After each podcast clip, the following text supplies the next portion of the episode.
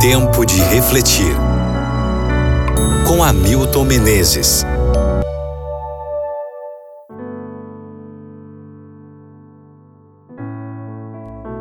Segunda carta de Paulo aos Coríntios, capítulo 5, versículo 14.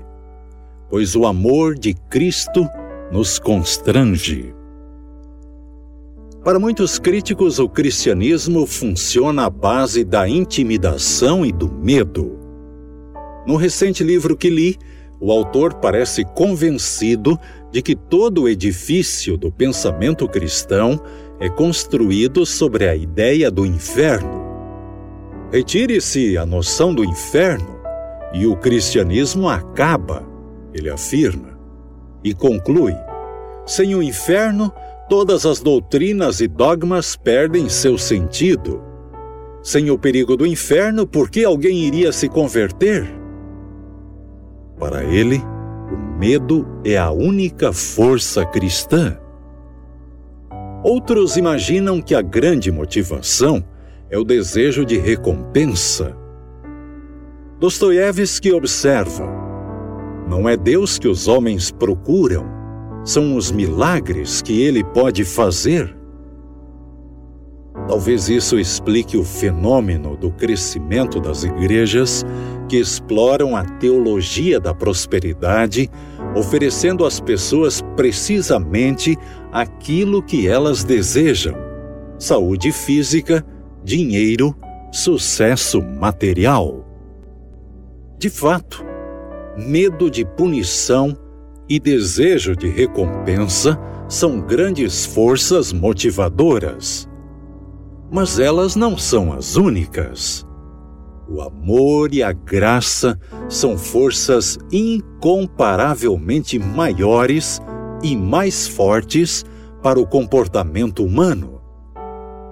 Deus não usa como instrumentos de motivação ameaças ou a sedução de recompensas para ganhar o nosso coração. Paulo entendeu isso ao afirmar que o amor de Cristo nos constrange. O símbolo do cristianismo é uma rude cruz, onde se concentrou o amor do universo, e não um trono ou uma coroa. Quando entendemos a graça de Deus, que nos aceita e perdoa, que nos trata com dignidade quando não temos dignidade e compreendemos que Deus morreu por nós quando ainda éramos inimigos, Romanos 5:8, não podemos senão amá-lo. Por isso Jesus observou: Se me amais, guardareis os meus mandamentos. João 14, versículo 15. Aqueles que são motivados por medo ou recompensa se comportam como escravos.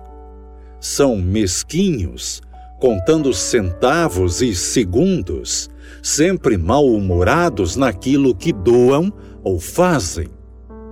Mas Cristo nos libertou de tal condição. Ele nos chama de amigos.